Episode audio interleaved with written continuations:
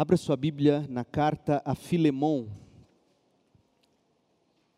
Espero que a essa altura, depois de esta sendo a 17 mensagem em Filemon, você pelo menos já tenha encontrado isso na sua Bíblia. Apesar de que muitos poucos hoje carregam Bíblias, né? Hoje elas estão nos celulares, nos tablets. Mas abra aí em Filemon. Nós vamos ler de 17 a 25 e eu quero concluir o que começamos pela manhã, pensando sobre a motivação do amor. A motivação do amor. Filemão de 17 a 25. Portanto, se você, Filemão, me considera seu companheiro na fé, receba Onésimo como receberia a mim se ele o prejudicou de alguma forma ou se lhe deve algo, cobre de mim. Eu, Paulo, escrevo de próprio punho, eu pagarei, e não mencionarei que você me deve sua própria vida. Sim, meu irmão, faça-me essa gentileza no Senhor. Reanime meu coração em Cristo. Escrevo esta carta certo de que você fará o que lhe peço e até mais. Por favor, prepare um quarto para mim pois espero que minhas orações sejam respondidas e eu possa voltar a visitá-lo em breve. Epáfras, meu companheiro de prisão em Cristo Jesus, manda lembranças. Marcos, Aristarco, Demas e Lucas, meus colaboradores, também enviam saudações. Que a graça de nosso Senhor Jesus Cristo esteja com o espírito de vocês. Hoje pela manhã, nós apresentamos o testemunho de John Bunyan, que por 12 anos se viu privado de sua liberdade por se recusar a dizer que nunca mais pregaria o Evangelho. Isso em Londres, no século 17. Na prisão, conquanto estivesse mentalmente massacrado por saber que sua família estava privada de sua presença, de sua provisão, de sua proteção. Bunyan não desperdiçou seu tempo, mas nos abençoou com a composição de nada menos do que nove livros, dentre os quais o Peregrino. A inspiração para aquele puritano que foi escritor e autor batista, pastor batista, a inspiração para ele era o apóstolo Paulo, o qual, durante seu primeiro encarceramento em Roma, escreveu nada menos que Efésios, Filipenses, Colossenses e Filemão. A carta a Filemão tem sido nosso objeto de estudo e nesta que será, espero, a última mensagem da série, eu quero concluir pensando sobre a motivação do amor. E há no texto em que nós lemos, pelo menos cinco motivações para o crente amar. Para o crente amar de forma a perdoar. O que motiva alguém a amar? O que motiva alguém a perdoar? Em primeiro lugar, e nós vimos hoje cedo, quando nós perdoamos, nós tornamos o Evangelho visível. A motivação número um para o crente perdoar, amar na forma de perdão, é a visibilidade do Evangelho. Em segundo lugar, a possibilidade de abençoar aqueles que estão ao nosso redor. Agora à noite nós veremos que a terceira motivação é a necessidade de obediência. Em quarto lugar, a importância de se manter comunhão, e vamos concluir dizendo que a medida da graça que nós recebemos de Cristo, conforme está no verso 25, é uma motivação para perdoarmos. As duas primeiras nós já estudamos, agora nós vamos nos debruçar sobre as três últimas. Portanto, por que perdoar? Qual a motivação? Paulo nos diz a necessidade de obediência. O terceiro motivo para se amar até a tal ponto de se perdoar é o reconhecimento de que o cristão é chamado a ser obediente ao Senhor Jesus Cristo. Com efeito, não sei se você já se deu conta, o discipulado cristão consiste essencialmente em se guardar ou em se obedecer a tudo quanto o Senhor nos ordenou, Mateus 28, 20. Ser discípulo é ser obediente a tudo aquilo que Jesus nos ordenou. Não é nada menos do que isso. Alguém não poderá dizer ser discípulo de Cristo, mesmo fazendo parte, tendo nome na membresia de alguma igreja, se tal pessoa não vive para obedecer todas as coisas que o Senhor nos tem ordenado. Quem ama Jesus, obedece Jesus. Quem não ama Jesus, não obedece Jesus. João 14, de 23 a 24. Uma das coisas que o Senhor nos ordenou foi que perdoássemos aos que nos ofendem. Mateus 6, 14 a 15. É assim que ele nos ensina a orar.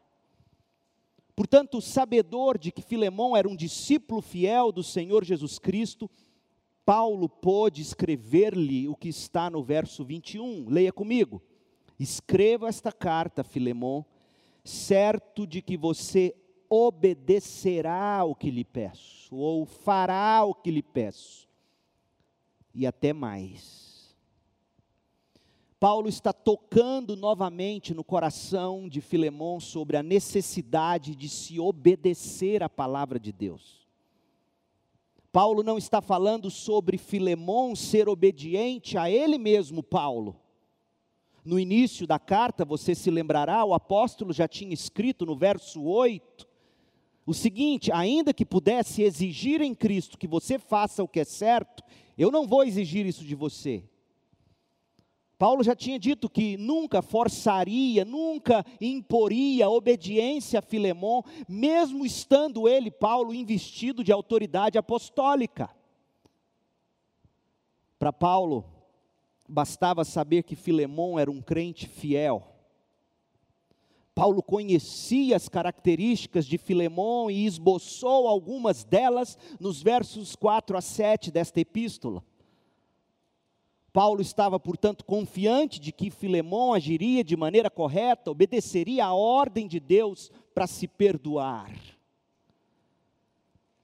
Àquela altura, o bom discípulo de Paulo, Filemão, já conhecia o mandamento do Senhor sobre a quantidade de vezes que se deve perdoar. Você se lembra? Mateus 18, 21 e 22. Quantas vezes se deve perdoar alguém? 70 vezes 7. Ou seja, não há fim. Jesus, aliás, disse assim em Lucas 17, verso 4: Mesmo que ele peque contra você sete vezes por dia, e a cada vez se arrependa e peça perdão, perdoe-o diante desse dever impossível, quando Jesus disse: Olha, se todo dia, independentemente de quantas vezes te pedir perdão, você deve perdoar. Então, diante dessa impossibilidade humana, os apóstolos, humanos que eram, eles desabafaram e disseram em Lucas 17:5, na sequência do que Jesus falou. Eles disseram: "Então o Senhor tem que fazer nossa fé crescer".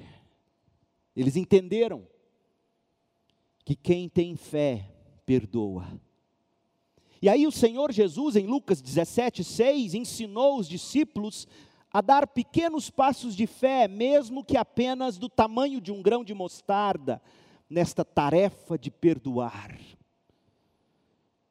Filemão também já estava familiarizado com a convicção de Paulo, convicção esta que Paulo deixou impressa em 2 Coríntios 2, de 7 a 8, de que o perdão, o conforto e a reafirmação do amor são essenciais ao pecador quebrantado e arrependido. Então, certamente, Filemão tinha certeza do que Paulo dissera aos Efésios e, e aos Colossenses. Nós vamos ler dois textos, um em Efésios e um aos Colossenses. A carta aos Efésios e a carta aos Colossenses foram escritas no mesmo contexto, quando Paulo estava na prisão. E adivinha, foi neste mesmo momento que Paulo escreveu a carta a Filemão. Portanto, no mínimo, Paulo tinha Ao escrever aos Colossenses, Filemão tinha consciência do que Paulo escreveu em Colossenses 3. Mas vamos começar, leia comigo Efésios 4, 31 e 32. Paulo sabia que Filemão sabia dessas coisas, porque Paulo mesmo ensinou isso a Filemão, seu discípulo. Efésios 4, 31 e 32: Livrem-se de toda amargura, raiva, ira, das palavras ásperas e de calúnia e de todo tipo de maldade, livrem-se disso. Em vez disso, sejam bondosos e tenham compaixão uns dos outros, perdoando-se como Deus os perdoou em Cristo. Filemão sabia disso. Colossenses 3, Colossenses 3, de 12 a 15, imagine a cara de Filemão ouvindo a carta ser lida na igreja. E todos sabendo que Filemão tinha negócios a tratar com Onésimo. Colossenses 12. Visto que Deus os escolheu para ser seu povo santo e amado, revistam-se de compaixão, bondade, humildade, mansidão e paciência. Sejam compreensivos uns com os outros e perdoem quem os ofender. Lembrem-se de que o Senhor os perdoou, de modo que vocês também devem perdoar. Acima de tudo, revistam-se do amor que une todos nós em perfeita harmonia. Permita que a paz de Cristo governe o seu coração, pois, como membros do mesmo corpo, vocês são chamados a viver em paz e sejam sempre agradecidos. Que a paz de Deus seja a paz no seu coração com relação ao seu irmão. Filemão sabia que Deus ordena o perdão. Paulo tinha certeza de que Filemão tinha conhecimento desse dever. E por que, que eu te digo isso? Porque se você ler a carta a Filemon, você vai descobrir que Paulo não escreve expressamente, declaradamente sobre o perdão nessa carta pessoal endereçada a Filemon. Filemão, por exemplo, já teria lido Colossenses 3, como nós acabamos de ver. E Paulo, com base no que conhecia de Filemão, estava certo de que Filemão obedeceria Paulo e perdoaria Onésimo. Verso 21 de Filemão: Certo eu estou de que você obedecerá ao que lhe peço e até mais. Paulo estava certo de que Filemão obedeceria de forma a tornar o evangelho visível. Paulo estava certo de que Filemão agiria em amor de forma a abençoar todos os envolvidos, especialmente abençoar a Paulo, abençoar a igreja em Colossos que veria aquela restauração acontecer. Note ainda que Paulo diz o seguinte, verso 21, Filemão, estou certo de que você será obediente e perdoará Onésimo. Mas eu sei também que você fará até mais do que eu te peço. Você não fica curioso para saber o que seria isso? Até mais o que, Paulo? Talvez concedendo liberdade ao agora irmão em Cristo talvez matando o bezerro cevado e fazendo uma festa de celebração pela vida que fora alcançada pelo amor de Deus, transformada pela graça de Deus Filho e agora desfrutava da comunhão e da consolação de Deus Espírito Santo. Talvez Paulo esperava que Filemão fizesse uma grande celebração a necessidade de se obedecer a tudo que Jesus nos ordenou é uma motivação para a gente amar e perdoar com fé. Essa obediência promove libertação e celebração.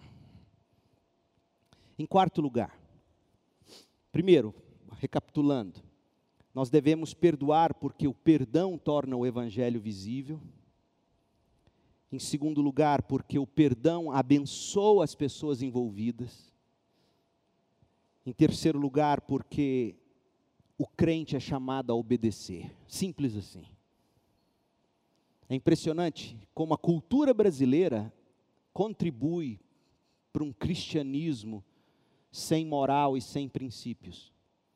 Porque se tem uma coisa que a nossa cultura gosta é de se gabar que ela tem um jeitinho para todas as coisas. Não é mesmo? O brasileiro tem um jeitinho para tudo, a gente gosta de se gabar disso. Em algumas questões isso é muito bom.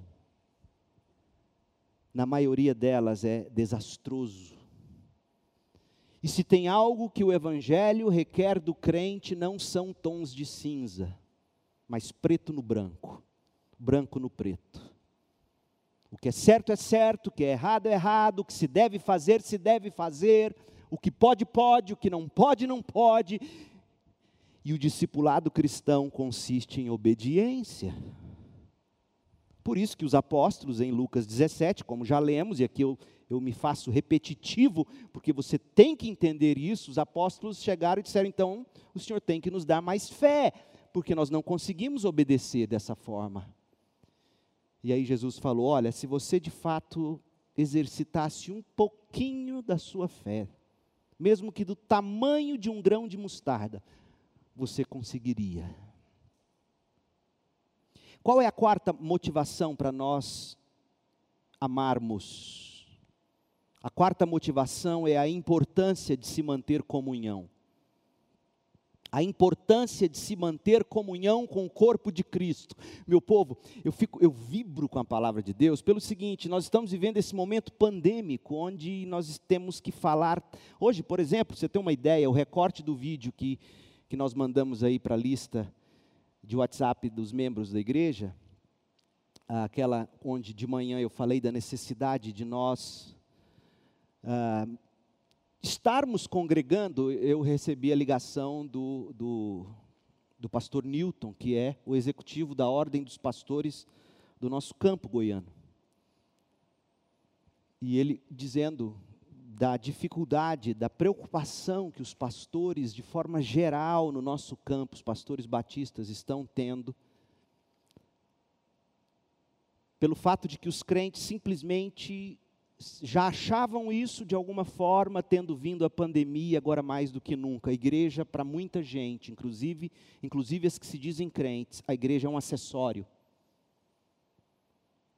Ela não é vital na vida das pessoas, a comunhão. E aí eu fico impressionado porque nessa exposição bíblica a gente dá de cara com o texto que a gente vai ler e destrinchar agora. E você vai ver a importância de se manter comunhão versos 22 a 24. Por favor, prepare um quarto para mim, pois espero que minhas orações sejam respondidas e eu possa voltar a visitá-lo em breve. Epáfras, meu companheiro de prisão em Cristo Jesus, manda lembranças. Marcos, Aristarco, Demas e Lucas, meus colaboradores, também enviam saudações. Sabe do que Paulo está falando nesse pequeno trecho? Da importância de se manter comunhão. Paulo tinha a certeza de que o processo legal que tinham contra ele era muito fraco. Paulo era inteligente. E por ser um processo muito fraco, em breve os romanos o libertariam. Ele fala da fragilidade desse, desse processo em em linhas gerais, em Filipenses 2, de 23 a 24. Carta esta que foi escrita no mesmo contexto de Filemão, repito. E ele pede a Filemão que fique na expectativa de em breve recebê-lo em sua casa e assim, em favor de Paulo, que Filemão permanecesse em oração, verso 22. Da mesma forma que ele pediu que os filipenses orassem por ele, da mesma forma que ele pediu que os efésios orassem por ele. E o que nós temos aqui é um apelo muito sutil por parte de Paulo. Perceba comigo a sutileza desse homem, artesão de palavras.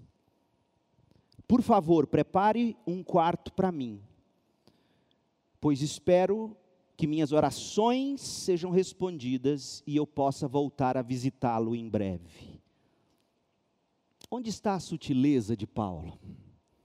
Comentando sobre esse versículo, Lightfoot escreveu que há um leve constrangimento nessa menção de uma visita pessoal a Colossos. Colossos era a cidade onde Filemão morava. O apóstolo poderia, assim, ao ir à casa de Filemão, Paulo poderia checar por si mesmo se Filemão não havia decepcionado as expectativas do apóstolo. E para que essa doce comunhão não fosse quebrada, melhor seria se Filemão atendesse ao apelo de Paulo.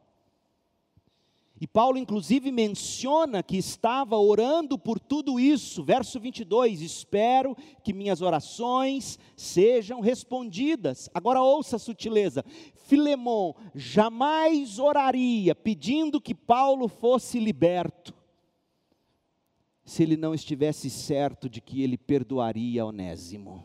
Você percebeu? Paulo escreve assim: Eu estou orando para me ver lo livre logo dessa prisão e eu quero ir te visitar, Filemão. Filemão não teria condições de dizer: Que bênção, eu vou orar por isso também. Se antes disso não houvesse a disposição de Filemão em perdoar Onésimo, porque se ele não tivesse disposto a perdoar, que visita constrangedora seria de Paulo, ao chegar lá e Paulo falar: e aí, como é que está você Onésimo? Pois é, Paulo, você sabe, né? Paulo é muito sábio. Filemão jamais seria capaz de orar nesse sentido se ele não estivesse disposto a perdoar. Paulo leva a batalha de Filemão para a oração.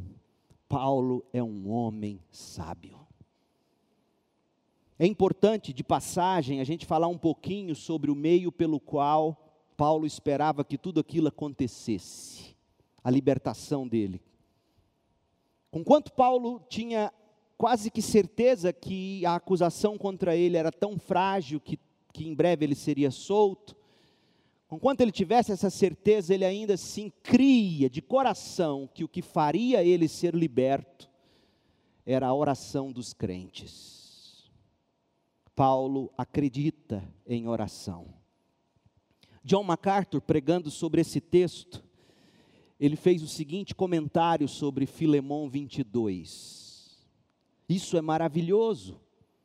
Paulo sabe que a soberania de Deus realiza seus propósitos, mas também Paulo sabe que a soberania de Deus realiza seus propósitos por meio da oração. Ninguém pode estudar sobre a oração sem estudar esses versículos, esse em particular. Paulo diz: Minha esperança é que eu seja liberto e possa visitar, e o meio de eu voltar a visitá-lo será através de suas orações. Não há qualquer contradição entre a soberania de Deus e a oração dos crentes. John MacArthur continua, ouça o que ele diz. Como eu disse em anos anteriores, orações movem Deus. Orações são os nervos que movem os músculos da onipotência. Uau! Um calvinista dizendo isso. Porque é um bom calvinista. O bom calvinista sabe que Deus é soberano e o meio de Deus fazer cumprir Sua vontade é através da oração do seu povo. John MacArthur continua, ele diz que a oração não é um exercício de inutilidade, posto que Deus fará o que deve fazer. A oração é o meio pelo qual Deus fará o que ele deve fazer. A oração de um justo tem grande poder e produz grandes resultados, como nos diz Tiago 5,16. Paulo estava muito ciente da obra providencial de Deus. Ele se referiu a essa soberana providência no versículo 15 de Filemão, quando presumiu que talvez Onésimo tivesse até mesmo fugido para poder voltar a Filemão como cristão. Paulo sabia que Deus estava trabalhando em tudo isso, e ele diz: Minha esperança é que Deus me deixe ir até você, e os meios para isso acontecer serão através das orações dos crentes. Crente, ponha-se a orar. O apóstolo não apenas disse a Filemão que estava indo, mas Paulo demonstrou o que faria ele chegar à casa de Filemão minhas orações, suas orações, as orações da igreja. Enquanto Filemão orava, Deus agia para libertar Paulo da prisão em Roma, ao mesmo tempo que agia para libertar o próprio Filemão da prisão, da falta de perdão. Então, note aqui que a comunhão entre Paulo e Filemão, naquele momento, era nutrida pelo fio da oração. Os dois distantes um do outro, orando pela mesma causa. A oração é a liga da comunhão. Nesse tempo de pandemia, onde se pode pouco contato e em alguns casos quase nenhum, ligações, orações em mensagens, contato pela oração. Meu povo, a vida cristã não é para ser vivida num vácuo.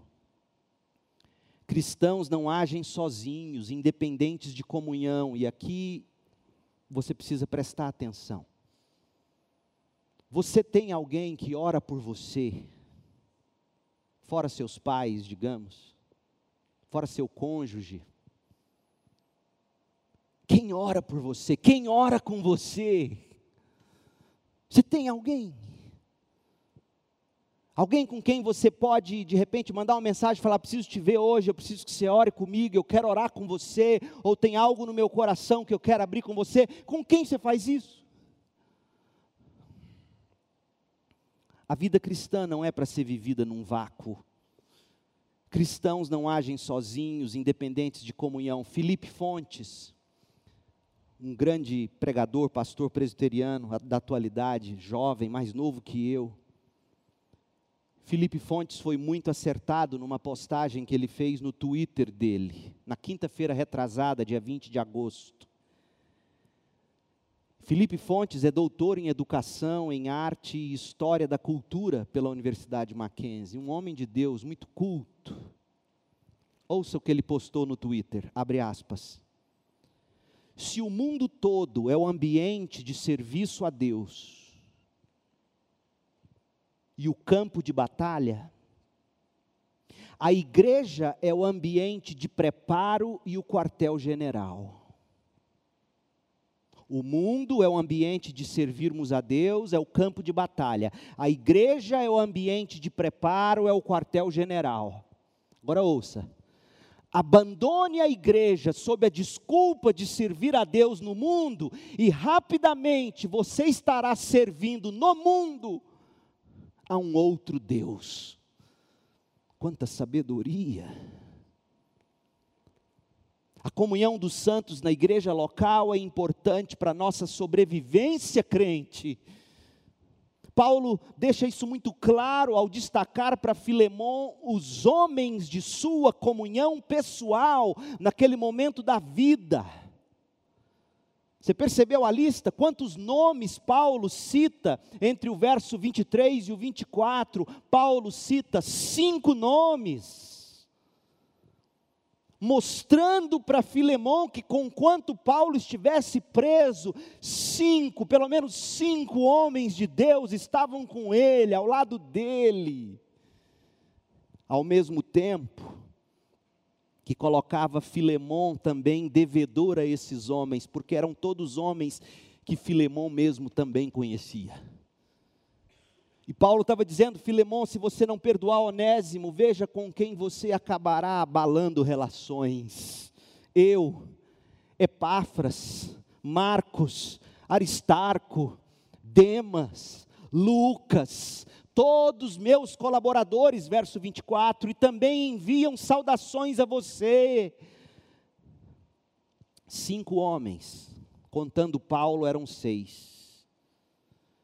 Cinco homens preciosos para Paulo, cinco homens preciosos para Filemon, cinco homens que Filemon conhecia muito bem, cinco homens que conheciam Filemon muito bem. O que que Paulo estava dizendo quando cita cinco homens?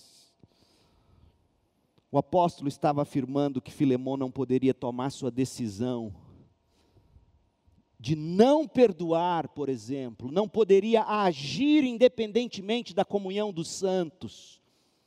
Filemão não poderia agir sozinho, se ele agisse sozinho e não perdoasse, quebraria o vínculo de amor que existia entre ele e aqueles homens de fé, fora o péssimo testemunho para a igreja e para a sociedade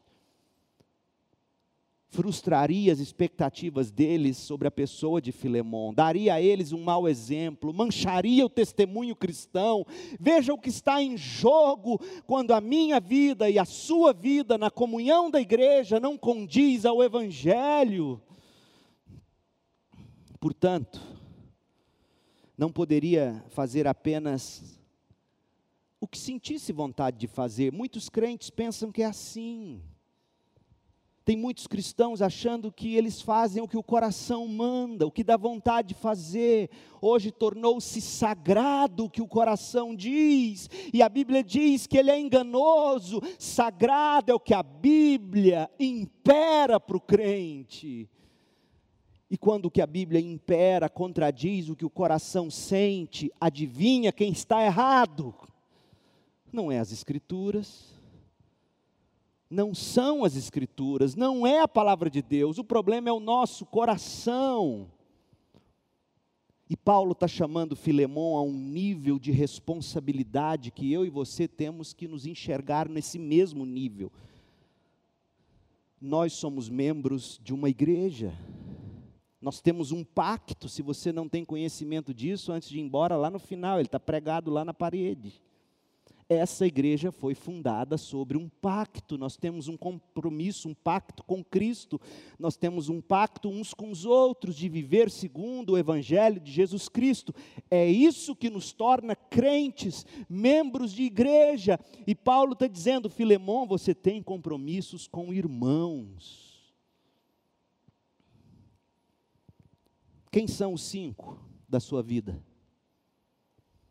Quem são aqueles para quem você fala de suas dúvidas, desabafa suas dores, compartilha suas delícias, fala dos seus desejos? Quem são? Quem são aqueles para quem você abre o coração, permitindo que se faça um check-up pelo Evangelho? Cinco homens, eles enviam saudações, Filemon. Eles têm grandes expectativas a respeito de você. Oh, meu povo, a importância de mantermos comunhão no contexto da igreja um tipo de comunhão que nos fortalece em Cristo, um tipo de comunhão que nos encoraja pelo Evangelho, um tipo de comunhão que exorta em amor, um tipo de comunhão que nos faz prestar conta uns aos outros, requer conta uns dos outros, impedindo-nos de fazer o que dá na cabeça e o coração deseja.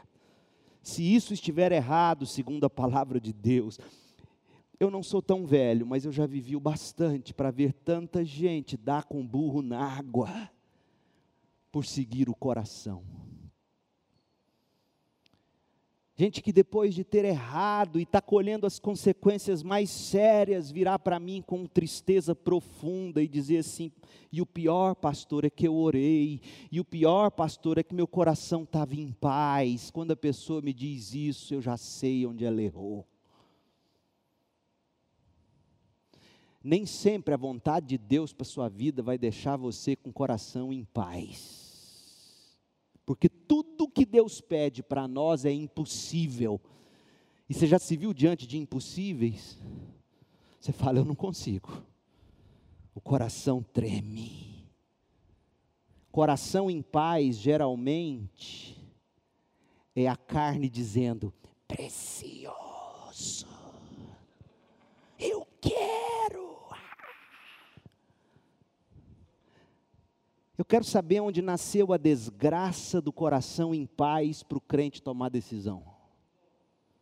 saiu desse texto que eu li para vocês em Colossenses, que é tirado de contexto para dizer: a paz é o árbitro do coração, então eu tenho paz, é de Deus. Não, é de Satanás. A paz de que Paulo está falando é a seguinte: no seu coração não tem que ter ódio pelo irmão, esse é o contexto. No seu coração tem que imperar a paz com o irmão, esse é o árbitro. Paz, não ódio. E quem é que nos ajuda a checar o coração? Aqueles cinco, ou dois, ou um que seja, crente de verdade, que não diz só o que você quer ouvir, porque você imagina ser amigo de Paulo, imagina quantas verdades. Esse homem devia rasgar na carne. Você abriu o coração e Paulo falava: hum. Mas era um homem que te mantinha na linha. Quais são os cinco da sua vida? A quem na igreja você presta contas da sua caminhada cristã? Com quem você ora? Quem ora por você? Vocês acham que eu sou bobo? No dia a dia, vocês vão me achar um moleque, eu brinco e muito. Mas eu sei muito bem quem de vocês se abre para mim ou não. E isso nem sempre é bom. Não se abrir com alguém. Você tem que ter alguém, não precisa ser eu, mas tem que ser alguém de Deus, homem com homem, mulher com mulher, por favor, tá? Não vale necessariamente sua esposa ou seu marido. Tem que ser uma mulher de Deus se você é mulher. Tem que ser um homem de Deus se você é homem. Homem de Deus com conselhinho para mulher de Deus. Hum.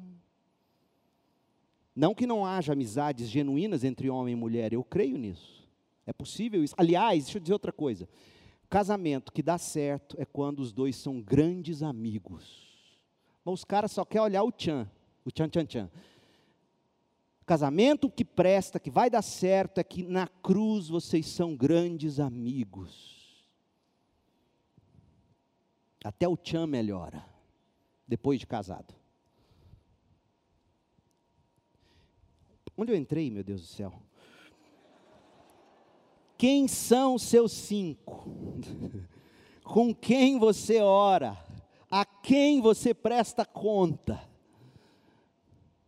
Paulo está chamando Filemão e dizendo: Eu estou aqui, Aristarco está aqui, Marcos está aqui, Timóteo já mandou saudação, escreve comigo. Ainda tem Timóteo. Tíquico, que vai levar a carta. Presta atenção, esses, esses homens todos se unem a mim e oram por você, Filemão. Ah, meu povo, esse momento de igreja virtual, Deus nos livre disso vir para ficar. Que desgraça isso seria para a saúde da igreja. Você precisa da comunhão, você precisa de liderança sobre a sua vida. Eu preciso. Não é à toa que a Bíblia escreve, Hebreus 13, 17: obedeçam aos seus líderes e se submetam à autoridade deles. Você precisa de líderes sobre você, você precisa de, de cuidado, de autoridade, de limites. Eles cuidam de vocês como quem deve prestar contas. Obedeçam-lhes para que o trabalho deles seja uma alegria e não um peso submetam-se uns aos outros no amor de Cristo. Olha, olha como Paulo constrói essa lógica da submissão. Eu quero que você enxergue, não adianta eu te dizer, não tem poder e, e, autoridade o que eu digo se não, se não vem daqui do texto bíblico. Abra sua Bíblia em Efésios 5 e veja como Paulo vai dizer a partir do verso 15. Efésios 5, 15. Submeta-se aos irmãos de fé. Por quê? Olha, olha o que Paulo vai dizer em Efésios 5, 15 em diante. Sejam cuidadosos em seu modo de vida. Então vem cá, você está lendo a Bíblia. E Paulo, se você é um bom leitor da Bíblia, você tem que ler a Bíblia prestando atenção. Paulo fala assim: Eu quero ensinar para vocês agora o modo cristão de viver. Você já parou para pensar em algum momento na sua vida que você precisa aprender qual é o modo de crente viver a vida dele? Paulo vai explicar agora.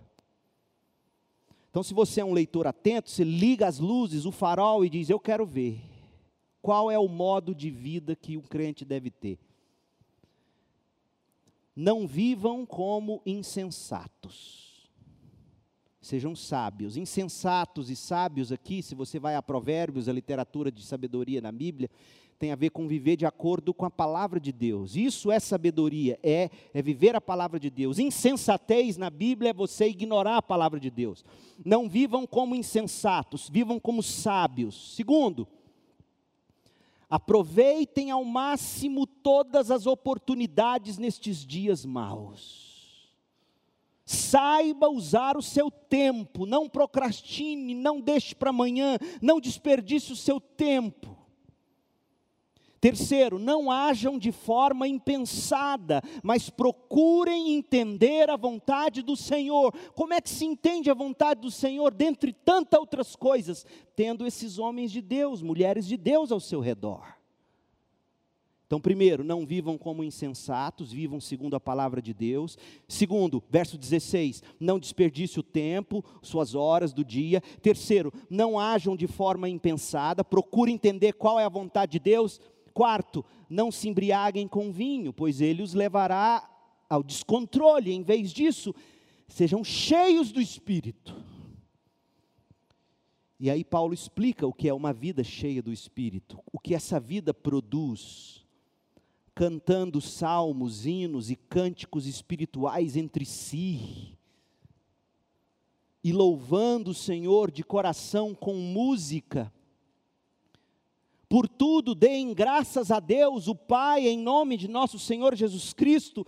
E aí vem: sujeitem-se uns aos outros por temor a Cristo. Oh, meu povo, a importância da comunhão e da prestação de contas faz parte da comunhão e da prestação de contas, faz parte de um mo do modo de vida cristão, faz parte desse modo de vida o sujeitar-se uns aos outros. Você precisa disso. A importância da comunhão e da prestação de contas, a importância de se manter comunhão na igreja, sem a igreja, sem os irmãos e a comunhão da igreja, ou ainda, com um pé na igreja e o outro sabe-se lá onde. O risco que se corre é o de se perder de forma irreversível. A minha mulher me conhece, ela sabe que eu não sou bisbilhoteiro. Mas às vezes eu no Instagram eu acabo vendo coisas que eu preferia nunca ver. Porque nossa é a época em que não basta gostar do pecado, é preciso celebrá-lo nas redes sociais. E Paulo está dizendo: você precisa encontrar o modo cristão de viver. Você terá prazer nesse modo cristão de viver. Você terá alegria. Você glorificará a Jesus. E aí Paulo apresenta os cinco homens. Esses cinco homens citados por Paulo também são mencionados em Colossenses 4, de 9 a 14. Além de deles, né, além desses homens aqui, de Filemon, que são Epáfras, Marcos, Aristarco, Demas e Lucas, Paulo também cita lá em Colossenses Tíquico, Colossenses 4, 9. E cita também um homem chamado Jesus o Justo, Colossenses 4, 11. Lembrem-se, por que, que eu cito Colossenses toda hora? Porque Colossenses era a igreja de Filemon. E a carta aos Colossenses e a carta a Filemon foi escrita junto. A carta a Filemon é para o homem Filemon, a carta aos Colossenses é para a igreja de Filemon. Nós não sabemos nada sobre quem foi Jesus o justo provavelmente um nativo de Roma, desconhecido de Filemon. E por que que Paulo não envia saudações de Tíquico a Filemon, já que, Filemon, já que Tíquico envia à igreja de Colossia? Porque Tíquico entregaria a carta junto com Onésimo e, obviamente, Tíquico em pessoa saudaria Paulo. Mas Filemon cita alguns homens, e eu quero rapidamente mostrar para você qual foi o fim de cada homem desse e mostrar para você que o único que não deu valor à comunhão foi o que se perdeu. O único. O único que não deu valor à comunhão da igreja se perdeu para nunca mais voltar. A lista de nomes a Filemão começa com Epáfras. Olha quem foi Epáfras, Colossenses 4, de 12 a 13. Epáfras, 4, de 12 a 13. Epáfras, que é um de vocês e servo de Cristo Jesus, lhes envia saudações. Ele sempre ora por vocês com fervor. Sempre ora por vocês com fervor. Epáfras era um homem de. Vamos fazer o sermão comigo? Sempre ora por vocês com fervor. Ele era um homem de oração, pedindo que sejam maduros e plenamente confiantes de que praticam toda a vontade de Deus. Posso lhes assegurar que ele tem se esforçado grandemente por vocês e pelos que estão em Laodiceia, uma cidade vizinha, e em Hierápolis, outra cidade vizinha.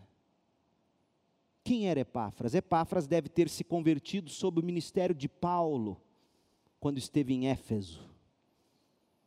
Provavelmente Epáfras foi quem organizou a igreja de Colossos, e não só de Colossos, a de Laodiceia e a de Hierápolis. Ele mesmo era de Colossos muito bem conhecido de Filemão. Ao que tudo indica, Epáfras era o pastor titular, o presbítero docente, enquanto Filemão era o auxiliar, o presbítero administrador, recebia na casa dele Filemão a igreja. E Paulo fala muito bem de Epáfras no, no capítulo 1 de Colossenses, versos de 7 a 8. E Paulo diz que ele era um grande doutrinador, um grande ensinador, no capítulo 1, de 7 a 8. Epáfras era servo fiel de Jesus, Epáfras era homem de serviço incansável, doutrinador de mão cheia, homem fervoroso na oração, e a tradição nos dá conta de que ele morreu como mártir na cidade onde ele serviu como pastor, Colossos. Morreu crente, porque sabia viver a comunhão da igreja. O segundo é o nome de Marcos. Marcos é mencionado em Colossenses 4:10 como primo de Barnabé. A igreja colossense é instruída a caso ele fosse até eles recebê-lo bem. A informação de que Marcos era primo de Barnabé talvez nos ajude a explicar algo do conflito que aconteceu em Atos 15. Você deve se lembrar. Quando Paulo e Barnabé estavam na viagem missionária, João Marcos acompanhava eles, e o problema é que aparentemente João Marcos, ainda jovenzinho, temia dificuldades e decidiu abandonar Paulo e Barnabé. E quando mais tarde a dupla, Paulo e Barnabé, decidiram viajar para visitar as igrejas que eles tinham organizado, Barnabé quis levar o primo. E Paulo falou: ah, ah. Ele já nos largou na mão uma vez e não vai largar de novo. Paulo e Barnabé tiveram uma briga feia por causa disso. Se separaram, conforme está em Atos 15, 36 a 39. E talvez o fato de João Marcos ser primo de Barnabé explique por que, que Barnabé quis ser tão defensor de João Marcos assim. Só que João Marcos poderia ter usado essa desculpa. Olha só como João Marcos poderia ter dito: Paulo é um homem ignorante, intransigente, é um homem sem amor. Mas nada disso ele faz. Sabe o que ele faz? João Marcos procura o cuidado pastoral de Pedro. Pedro foi o pastor de João Marcos em Roma. Em 1 de Pedro 5, verso 13, Pedro chama Marcos de filho dele na fé. Pedro pastoreou Paulo, eh, Marcos. E Barnabé, obviamente, também fez o mesmo. A tradição cristã conta que o Evangelho de Marcos nasceu com Marcos tomando nota dos sermões que Pedro pregava em Roma. Aí, se você pula no tempo, lá para 2 Timóteo 4,11, Paulo escrevendo a última carta dele, o Paulo que tinha ficado com raiva de Marcos, o Paulo que brigou com Barnabé porque não queria João Marcos, esse Paulo já está aqui escrevendo sobre Marcos em Filemão, e 2 Timóteo 4,11, Paulo escreve a Timóteo e diz: Traga Marcos com você, pois ele me será útil no ministério. Sabe o que, que salvou Marcos? Ele não emburrou com alguém que em um momento na vida perdeu a paciência com ele. E Paulo foi sim intransigente. Mas quantos daqueles que se dizem crentes, diante do menor resbalo na igreja, emburra, vira cara, some, nunca mais volta e não procura ninguém? João Marcos foi a Pedro, Pedro cuidou dele, e a tradição conta que Marcos foi pastorear na cidade de Alexandria, no Egito. E em 68 depois de Cristo, ele foi perseguido pelo evangelho. Lá na cidade de Alexandria, contra, conta a tradição que amarraram uma corda no pescoço dele e puxaram ele a cavalo durante a cidade inteira, até ele morrer asfixiado e esfolado. Morreu crente porque soube usar a comunhão da igreja. O terceiro nome é o de Aristarco. Aristarco foi um dos pouquíssimos judeus que se converteram ao cristianismo, Colossenses 4, de 10 a 11. E ele ficou ao lado de Paulo, servindo Paulo, ele era natural da cidade de Tessalônica. Esteve com Paulo em Éfeso durante a terceira viagem missionária, aquela longa permanência dele por lá. Provavelmente Aristarco, lá em Éfeso, tenha conhecido Filemon e Epáfras, o pastor de Colossos. E nós lemos em Colossenses 4:10 de que ele estava com Paulo na prisão e provavelmente estava voluntariamente, apenas para ser o cuidador de Paulo. Sabe como é que esse homem morreu? A tradição diz que ele morreu em Roma, perseguido por Nero. Morreu crente, ao lado de Paulo. Soube usar a comunhão. E a lista de Paulo traz um nome interessante, Lucas, que em Colossenses 4,14 é chamado de o médico amado. Um homem amoroso, cuidador, provavelmente a medicina de família tenha nascido com Lucas. Ele cuidou de Paulo até o fim. Também foi ginecologista, porque o evangelho dele só fala de mulher o tempo todo. Ele ouvia as mulheres no consultório. Claro que é brincadeira, mas era um homem amável. Escreveu o Evangelho de Lucas, escreveu o livro de Atos, escreveu o Evangelho de Lucas a partir de pesquisas escreveu Atos a partir de experiências pessoais e de contos que ele ouviu de primeira mão. Sempre ao lado de Paulo até o fim, 2 Timóteo 4,11. Conta a tradição que ele morreu com 85 anos numa cidade na Grécia. Morreu velhinho, morreu de velhice, morreu crente. Mas tem um último nome, o Demas. Escrevendo a Filemão, Paulo cita Demas em penúltimo lugar, antes de Lucas. A única coisa que a gente sabe de Demas é que ele apareceu aqui em Filemão 24, em Colossenses 4:10. E depois, o que sabemos dele é o que está em 2 Timóteo 4:10. Leia lá. 2 Timóteo 4:10, Paulo escreveu: Demas me abandonou pois ama as coisas desta vida. E foi para Tessalônica. Você acredita nisso? O homem que esteve ao lado de Paulo na prisão, na primeira prisão em Roma, quando ele escreveu Efésios, Filipenses, Colossenses, Filemão, esteve ao lado de Paulo, serviu de encorajamento para Filemão e Onésimo. Esse homem abandonou a fé. Por quê? Paulo diz: porque ele amou muito mais o mundo, esta vida, e foi para Tessalônica. O apóstolo João, na primeira epístola, capítulo 2, verso 15, diz: Não amem este mundo, nem as coisas dele, pois quando amam o mundo, o amor do Pai não está em vocês. Por amor ao mundo, Demas apostatou da fé, apesar de que aqui, tanto em Colossos como em Filemão, ele aparece como colaborador de Paulo no Evangelho. Meu Deus, alguém tão perto e tão longe. Alguém tão familiar, mas tão perdido, totalmente perdido, que na primeira chance largou a igreja e toda a sua história com o povo de Deus para seguir os impulsos do seu coração. Sabe por que, que Demas está na Bíblia? Para Deus dizer assim: olhe o testemunho de Demas. Você pode ser de dentro da igreja, cabeça de ministério, e não ser dos meus. E um dia, quando encontrar a primeira oportunidade, você foge para seguir seu coração.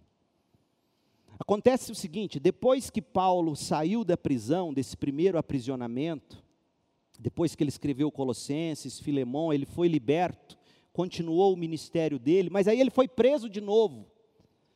E a gente sabe que ele foi preso em Troade. E foi uma prisão tão rápida que quando ele escreve a segunda carta a Timóteo, ele tem que falar: Ô, Timóteo, passa em Troade e traga minha capa, traga meu pergaminho, traga minha Bíblia, meus livros, porque não deu tempo nem de colocar na mala, me pegaram rapidamente e eu fui preso.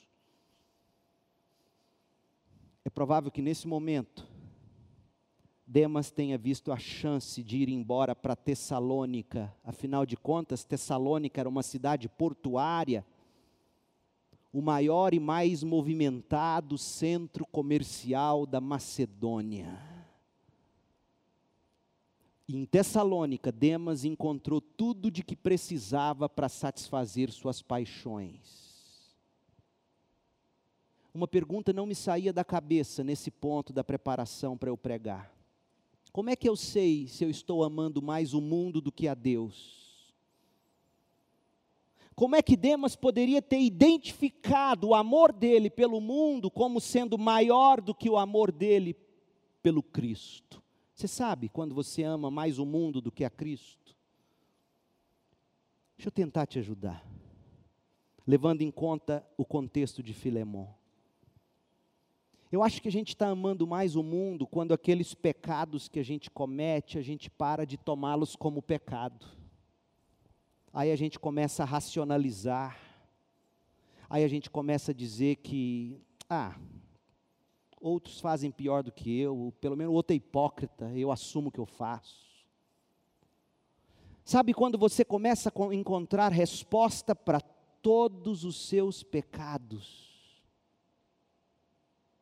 E eu acho também que a gente começa a amar mais o mundo do que o Cristo, quando a gente começa a olhar para aquilo que as pessoas cometem contra nós, e a gente então, em vez de reconhecer que, que a gente precisa perdoar, ou que a gente fez algo errado para dar motivo para ela fazer aquilo, aí a gente começa a pensar assim: como, eu, como aquela pessoa foi capaz de fazer isso comigo? Percebe como você vai descobrindo? Você começa a maquiar seus pecados, a racionalizar seus pecados. Você começa a se vitimizar e de repente você não está mais do lado de Paulo. Você está em Tessalônica, vivendo os seus prazeres. As cinco pessoas sobre as quais aprendemos eram muito próximas e queridas de Filemão, sem contar o próprio Paulo. Havia comunhão entre eles. E se Filemão não perdoasse Onésimo, aquela atitude destruiria o vínculo da paz com aqueles homens. Veja, meu povo, nossas atitudes sempre são interligadas. Então, em quarto lugar, a quarta motivação para perdoarmos, a importância de mantermos comunhão. Você precisa de comunhão. Você precisa de uma igreja, você tem que plantar sua vida na igreja. Não dá só para consumir sermão, não é assim. encontre uma igreja e viva nessa igreja. E a última coisa, rapidamente. A quinta motivação para a gente perdoar é a medida da graça que a gente recebe de Cristo. Porque nesse ponto você deve estar pensando, pastor, tudo isso é impossível. E eu diria, é verdade. E Paulo sabia que Filemão se sentiria incapaz. Por isso que Paulo termina dizendo o que diz no verso 25. Filemão 25. A última coisa que Paulo diz a Filemão que a graça de nosso Senhor Jesus Cristo esteja com o espírito de vocês. Plural, o pronome está no plural. Espera aí, eu achei que essa carta fosse para Filemon, e foi. Mas Paulo está dizendo duas coisas aqui. Filemon, você vai conseguir perdoar. Primeiro, se você recorrer à graça disponível a nós em Cristo Jesus. E segundo, se você deixar outras pessoas ajudarem você, por isso ele coloca no plural, ele não diz só a Filemão. Ele quer que essa graça esteja com o espírito dos familiares de Filemão, da igreja de Filemão que tomaria conhecimento dessa carta. Para quê? Para que essas pessoas ajudassem Filemão a perdoar. Essas são as palavras finais de Paulo a Filemão. Dizendo para nós que em Cristo nós temos graça para perdoar, nós encontramos isso. E é somente em Cristo, povo de Deus, que a gente consegue ser perdoado e receber poder para perdoar. A vida cristã só é possível por causa da graça de Deus em Cristo Jesus dispensada a nós. E se você quer saber como você pode receber dessa graça, deixa eu te dar uma dica rápida. As 13 cartas que Paulo escreveu, ele começa dizendo: graça a vós. E aí ele escreve a carta. E toda vez que ele termina, cada uma das cartas, ele termina como ele terminou aqui: essa graça fique convosco. Quando ele esteve em Éfeso, ele disse que entregava aquele povo à palavra da graça de Deus. Você obtém graça na medida em que você lê a Bíblia e aprende, quer e conhece. É nas Escrituras, lendo, de olhos abertos, aprendendo, juntando palavras, vendo o sentido, deixando o Espírito impactar, incomodar, exortar, ensinar você, e na medida que a palavra de Deus vai te encorajando, vai te exortando, você vai recebendo graça para cumprir o que Jesus quer que você cumpra. É assim que se recebe graça, meu povo. Terminando. Paulo estava preso injustamente, escreveu a Filemão para instruí-lo na prática do perdão. Que forma maravilhosa de aproveitar seus dias amargos naquela cadeia. Que forma amorosa de servir os irmãos. Paulo encontra um tempo para escrever para um homem só porque ele sabe que se esse homem não fosse recuperado, Filemon, todo o trabalho da igreja em Colossos poderia ir por água abaixo. Filemon, perdoe Onésimo. Eu vou terminar falando de John Bunyan. John Bunyan eu citei na mensagem da manhã. A história do que aconteceu com ele depois que ele foi solto da prisão em 1675. Bunyan se tornou pastor da igreja batista em Bedford. Ensinou com fidelidade a palavra de Deus depois que ele saiu da cadeia. Ensinou, discipulou o rebanho, escreveu. Escreveu panfletos, escreveu livros, debateu a fé cristã, evangelizou. E em 1688, faz as contas, ele saiu em 1675, exerceu o ministério até 1688, 13 anos depois de estar solto, um vizinho dele, um jovem vizinho, procurou ele e falou: Olha, eu e meu pai precisamos nos reconciliar, nós brigamos. E eu peço que você me acompanhe até a casa de meu pai, que era numa cidade a 80 quilômetros de onde John Bunyan morava. E o problema é que, em questão de alguns dias, John Bunyan pregaria em Londres. Tinha um compromisso para pregar. Mas o jovem apelou ao coração dele e falou: Mas o senhor precisa ir lá comigo, o senhor tem que me ajudar a reconciliar com meu pai. Lembrem-se, naquele tempo, viagens eram no lombo de cavalo, é o século 17. Ele já tinha 60 anos, John Bunyan.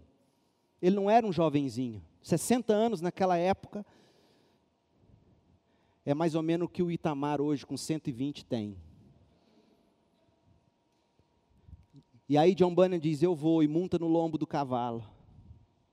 E vai com esse moço. Chega lá na cidade, conversa com o pai, conversa com o moço, pai e filho se reconciliam. Ele monta no cavalo e vai para Londres, porque ele tinha que pregar no dia seguinte em Londres. Na viagem da cidade até Londres, 80 quilômetros, pocotó, pocotó, pocotó, pocotó, pocotó, pocotó. Chuva, um, um temporal caiu e ele pegou aquela chuva forte. Quando ele chegou na hora de pregar praticamente, já se sentindo mal, talvez resfriado, ele, ele subiu para pregar, pregou. Quando ele desceu do púlpito, ele estava se sentindo miserável, cansado, arrebentado. O fato é que no dia 31 de agosto de 1688, ele morreu de pneumonia, por causa daquela viagem. Sabe o que eu mais amo? É, é, observar o fato de que John Bunyan gastou suas últimas energias trabalhando pela reconciliação de um pai e um filho. John Bunyan me lembra Paulo. Preso, trabalhou pela reconciliação de Filemão e Onésimo.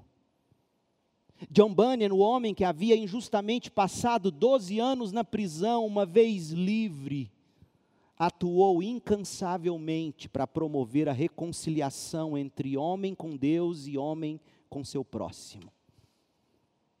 Sabe qual foi o sermão que ele pregou naquele domingo lá em Londres, já com início de pneumonia? Foi baseado em João 1,13. João 1,13 diz assim: Os quais não nasceram do sangue, nem da vontade da carne, nem da vontade do homem, mas de Deus. E de todos os pontos que são lindos, os pontos do sermão de John Bunyan, eu cito só um. E eu termino com ele. Se vocês são filhos de Deus, vivam juntos com amor. Se o mundo briga com você, não importa, mas é triste se vocês brigam uns com os outros na comunhão. Se estiver acontecendo entre vocês, é um sinal de má educação, não está de acordo com as regras que vocês têm na palavra de Deus. Você vê uma alma que tem a imagem de Deus nela, ame essa pessoa, ame-a, diga, esta pessoa e eu devemos ir juntos para o céu um dia, sirvam uns aos outros, façam o bem uns aos outros, e se alguém cometeu algum mal contra você, ore a Deus para corrigir você. e ame os irmãos. Que maneira maravilhosa de gastar suas últimas energias nessa vida, gente. Um homem sem amargura no coração, mesmo tendo tirado dele 12 anos ao lado da família dele um homem sem amargura, um homem sem rancor, servindo e promovendo a reconciliação em Cristo, pregando, instruindo o povo de Deus a viver, a pregar e a praticar o amor de Cristo. Assim foi com John Bunyan. Assim foi com o apóstolo Paulo. Assim foi com o nosso Senhor Jesus Cristo. E a pergunta é: será assim com você? Como você gastará suas últimas energias nesta vida. Vamos orar. Ó oh Deus, em nome de Jesus, como nós precisamos de Paulos, John Bunyans, de fato, como nós precisamos de Cristo. Cristo em nós. perdoando-nos e ensinando-nos a perdoar. Ó oh Deus, quanta coisa foi dita hoje à noite. Que o Senhor mesmo cuide de pegar cada sentença, cada palavra, cada ideia, cada verdade e aplicar ao coração dos que me ouvem. Segundo o Senhor mesmo deseja que seja na vida deste ou desta mas, ó Deus, faça de nós uma igreja que valoriza a comunhão. Livra-nos da síndrome de Demas. Livra-nos de amar mais este mundo. Livra-nos de ir para Tessalônica para nunca mais voltar. Ó Deus, dá-nos um espírito como o de Paulo. Dá-nos a humildade de João Marcos de se submeter a Pedro e e se restaurar, dá-nos a coragem de Epáfras, dá-nos dá o espírito de, de servidão, Senhor, deste que esteve ao lado de Paulo até o fim, meu Deus, dá-nos o espírito de homens que serviram Paulo por opção, faça de nós Antipas, Tíquicos, Homens que, como Filemão, conseguem perdoar Onésimo, mesmo tendo sido lesados. Dá-nos um coração cheio de Cristo e do amor dEle. Dá-nos Cristo. Ó oh Deus, que o Senhor possa operar muito mais do que pedimos ou pensamos, conforme o seu poder que opera em nós, em nome de Jesus. Amém.